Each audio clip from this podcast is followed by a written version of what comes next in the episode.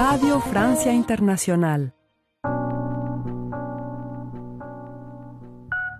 Bienvenidos a una página a la vez con ustedes, Ángela Suazo, como cada martes a las 6 de la tarde, con una retransmisión los miércoles a las 8 y 30 de la mañana a través de esta RFI Santo Domingo. Este es un espacio para hablar de libros, de la magia de leer, del reto de escribir, de compartir, contar, transmitir.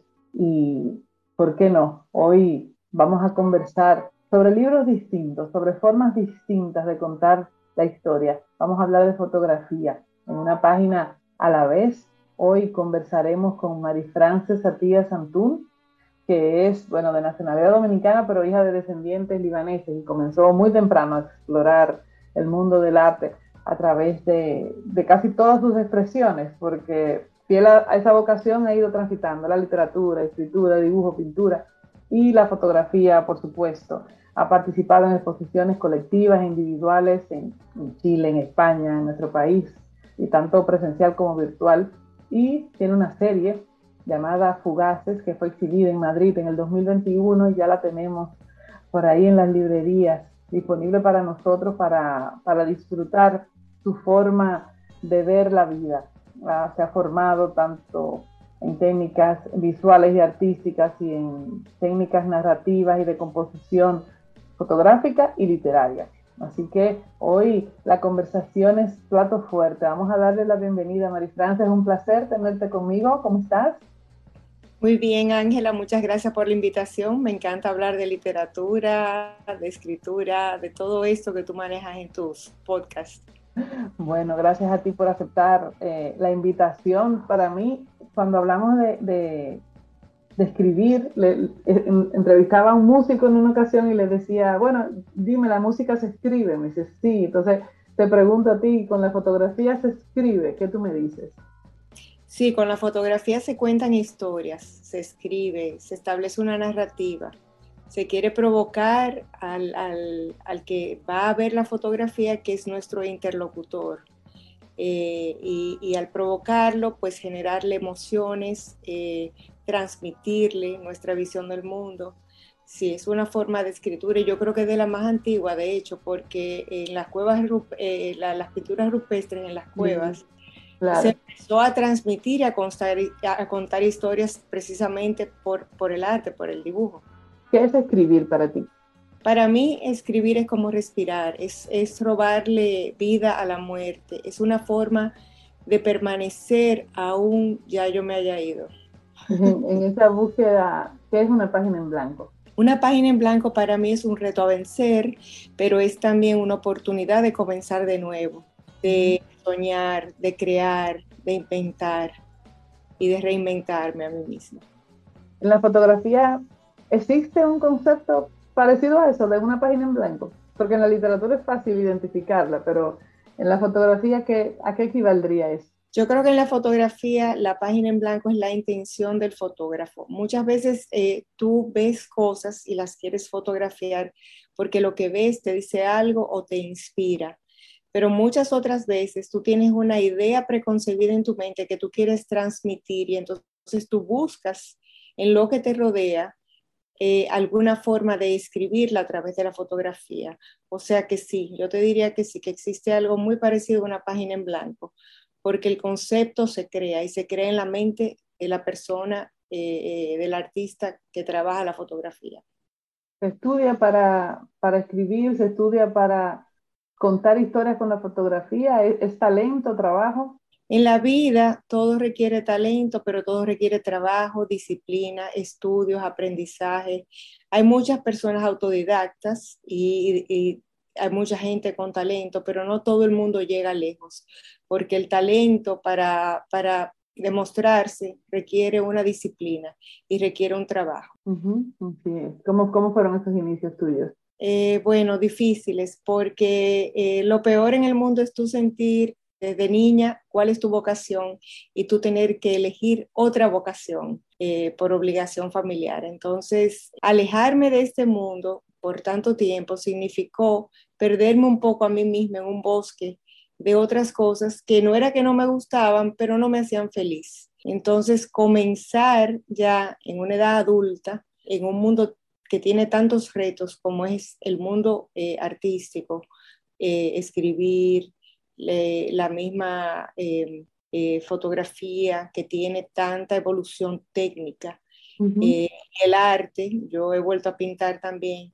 todo es un reto mayor, sobre todo porque a medida que uno va eh, envejeciendo o creciendo, pues uno va perdiendo ciertas facultades, va ganando en experiencia. experiencia, pero ya la vista no es igual, ya las destrezas quizás no son las mismas, entonces eh, es todo un reto, pero es un reto placentero. Y hoy en día esa, esa, esa exploras, estás explorando muchas cosas al mismo tiempo. ¿Lo haces eh, por inspiración o te programas? ¿Programas tu tiempo para, para escribir, para fotografiar, para trabajar? ¿Cómo lo haces? Yo programo mi tiempo, pero mi, mi proceso de por sí es un poquito caótico porque eh, tiene mucho que ver más que con la inspiración, con el tiempo disponible y con la quietud mental. Cuando estoy en muchas cosas, yo me acostumbro a presionar eh, con muchas cosas a la vez.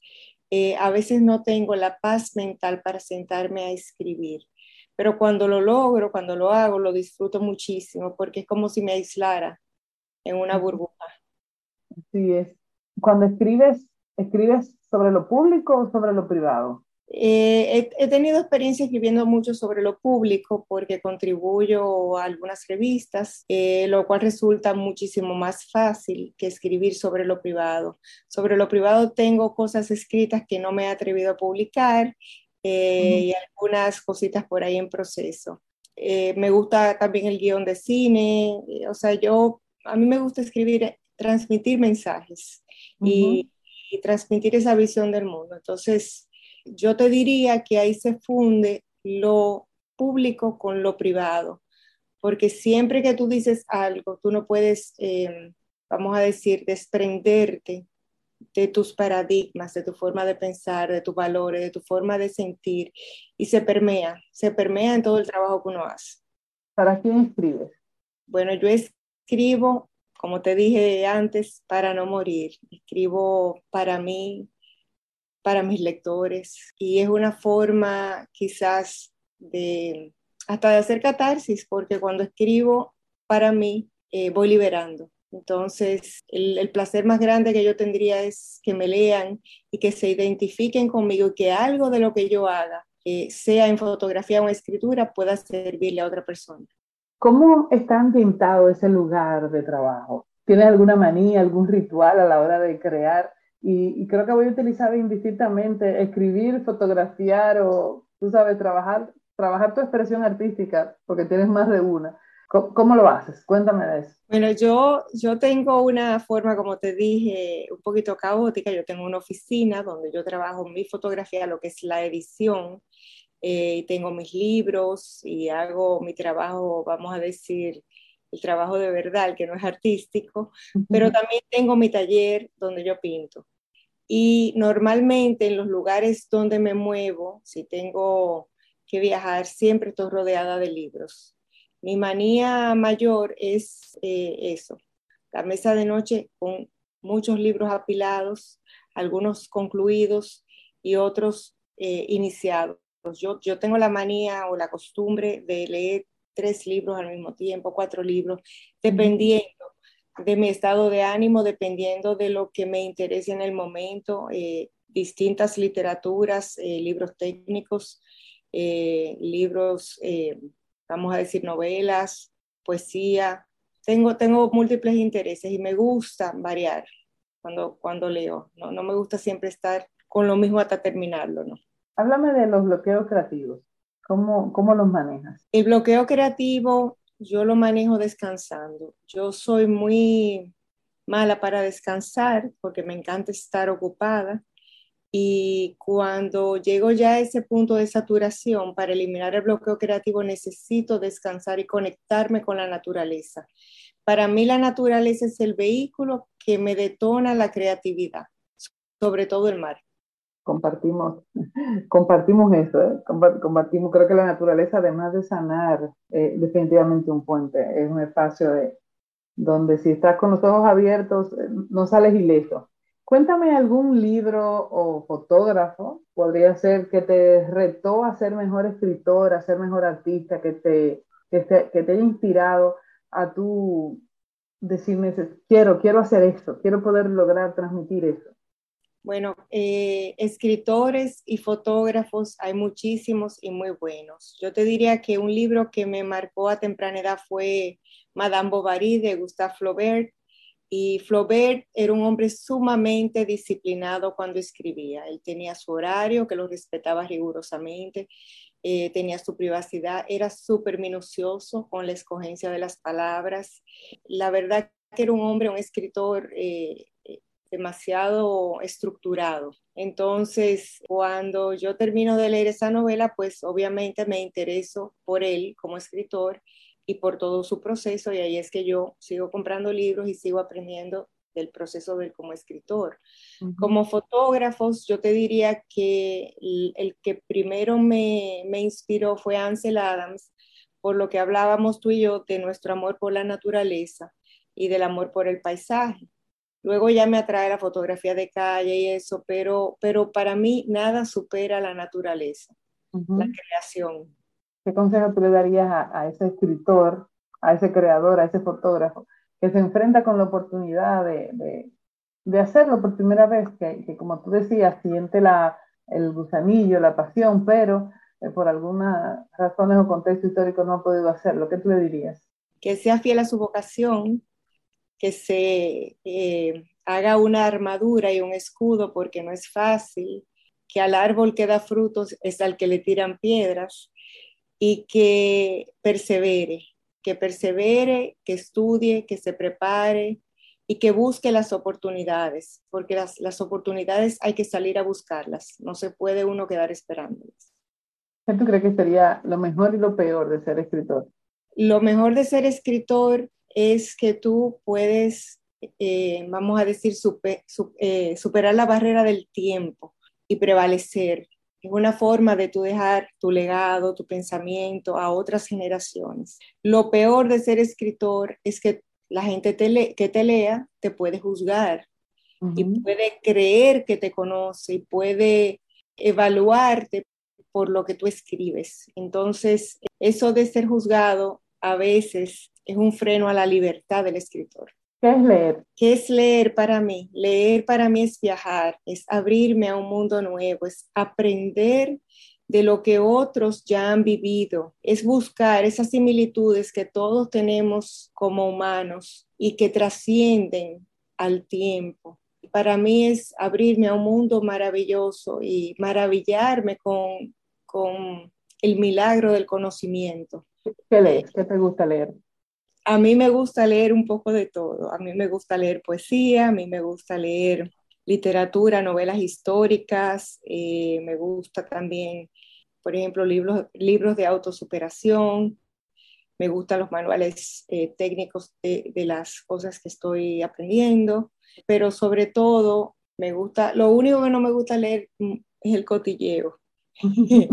realmente, pero me gusta leer artículos de opinión. Eso sí me gusta mucho eh, cuando es, por ejemplo, en periódico, de política, de economía, de la situación mundial. Para leer, ¿qué prefieres, digital o físico? Para leer, a mí me gusta mucho manosear todavía el libro y tenerlo físico. Y me gusta mucho el libro de bolsillo, el libro que no pesa mucho, más sencillo, pero últimamente eh, el, el, iPad, el libro digital, me gusta porque puedo tener muchos libros en un solo dispositivo. El iPad con la luz que trae me facilita muchísimo la lectura nocturna eh, y, y, por eso también me gusta. ¿Qué estás leyendo ahora? Ahora estoy leyendo eh, de Almudena Grande, que falleció creo que fue el año pasado.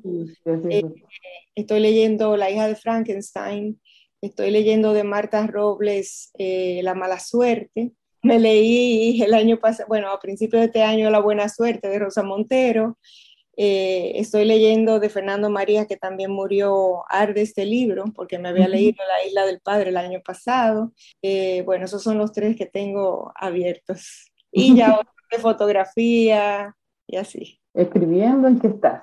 Escribiendo, estoy contribuyendo en la revista Aldaba, eh, de, manera prácticamente fija y em, tengo mi novela, una novela eterna, como digo yo, iniciada y sin concluir. Y estoy escribiendo algunos poemas para un poemario que tengo muy intimista que no, no he querido compartir. El blog mío lo tengo un poco descuidado, pero, pero ahí vamos. Necesito volver a, a la disciplina de escribir, a sentarme, a mis páginas matutinas, a mi escritura automática para poder necesitar el brazo. Sí, exactamente. Cuando buscas qué leer, ¿buscas autores nuevos o escritores consagrados? A mí me gustan eh, de los dos. A mí me gusta darle oportunidades a los eh, escritores eh, sobre todo porque los jóvenes a veces tienen una visión del mundo distinta y enriquecen la visión del mundo que traigo yo por la edad que tengo. Entonces, de hecho, por ejemplo, cuando Amelie Notcom eh, salió, a ella nadie la conocía, sin embargo, se destacó y maravilló a todo el mundo con su libro Seda, creo que era que se llamaba. Y, yo pienso que sí, en la pintura también. En la pintura a mí me gusta darle oportunidad a los artistas emergentes. ¿Será que, el arte, que la literatura puede ayudar a cambiar lo que, lo que está mal en el mundo? Eh, yo creo que sí, pero si le prestamos atención, porque los mismos errores históricamente se vuelven a cometer, aunque ya están, vamos a decir, eh, hay libros que hablan de esos errores que se cometieron. Entonces, pareciera como que nosotros los seres humanos no somos lo suficientemente analíticos y racionales como aparentamos. Háblame de Fugaces. Cuéntale a mis escuchas qué es eh, Fugaces, dónde lo encontramos, qué podemos encontrar en él. Fugaces es un riesgo artístico en todos los sentidos. Fugaces habla de mí, habla de la transitoriedad, habla de la memoria frágil, habla de la velocidad con la que vivimos. Eh, y es, eh, soy yo retratando a alta velocidad en una carretera esos paisajes que se difuminan ante nuestros ojos. Paisajes muchas veces naturales, pero paisajes humanos también, que apenas percibimos porque se funden con el entorno y por eso no los tomamos en cuenta. Entonces, eh, Fugaces es, eh, vamos a decir, un proyecto artístico que tiene mucho de ese sentimiento social, que a mí me, me, embarga cuando yo veo sobre todo las realidades de, mi país, al que amo muchísimo. ¿Dónde, ¿Dónde lo podemos encontrar? El libro Fugaces está actualmente en la librería Cuesta y también está disponible escribiéndome por, por eh, mi cuenta de Instagram, que es como mi nombre, Mari Frances Satías. Es un libro eh, numerado y firmado, o sea que me encantaría que si hay alguien que ya lo adquirió por cuesta, pues me contacte para yo firmárselo. Por supuesto, por supuesto. Bueno, antes de despedirnos, me, tomo el atrevimiento de leer una frase de Richard Avedon que decía, a través de mi fotografía puedo hablar de manera más intrincada y profunda que a través de las palabras. Pero en el caso tuyo, pues tenemos a una que ha decidido romper con eso, ¿no?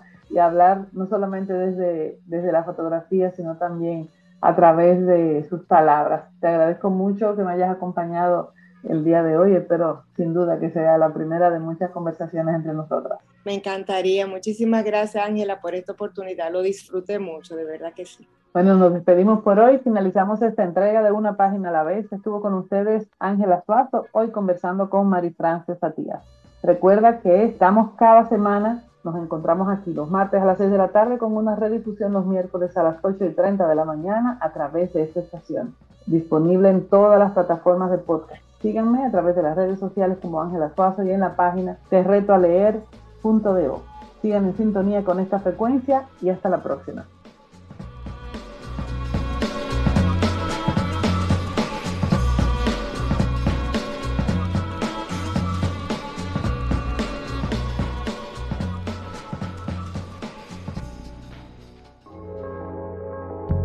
RFI, les voix du monde.